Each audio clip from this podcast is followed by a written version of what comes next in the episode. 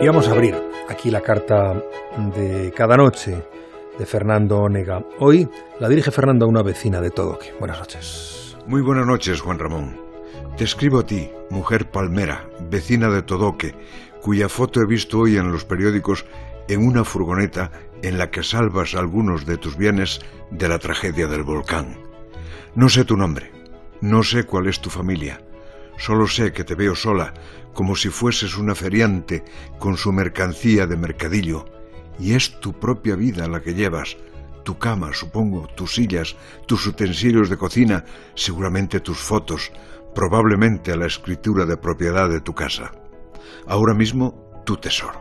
¿Qué digo? Los despojos de tu tesoro, del tesoro de tu mínima propiedad, sin duda fruto del sudor de tu frente y la frente de los tuyos. Y sé algo más importante, Eres una de los cientos, quién sabe si miles de personas que escapáis de la tragedia.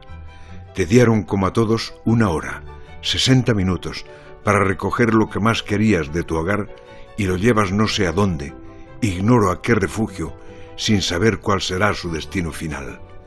Vas en esa furgoneta que es para ti como un cayuco con ruedas.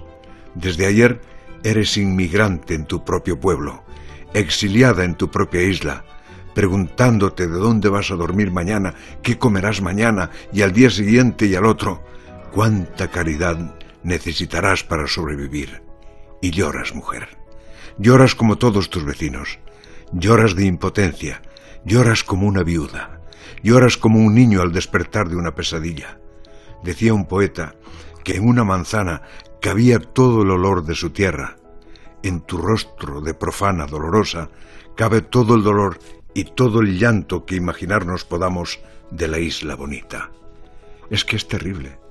Nadie que no seas tú, nadie que no sean tus vecinos y los vecinos del Paso, los Llanos, Fuencaliente, sabe lo que es ver cómo una casa es devorada por el monstruo de las bocas de fuego. Nadie que no seas tú y tus vecinos sabe lo que es ver ese paisaje que fue del plátano y la viña, que fue de vuestra casa, convertido ahora en paisaje inhóspito y negro, negro de luto y amargura, negro del color de la desolación. Yo te saludo, mujer de la furgoneta y el llanto, y saludo contigo a todas las personas de la caravana que huye del río de lava y busca un abrazo y no encuentra consuelo y se tiene que poner a buscar, a buscar otra vez un techo, otra vez un hogar, otra vez una ilusión de vivir.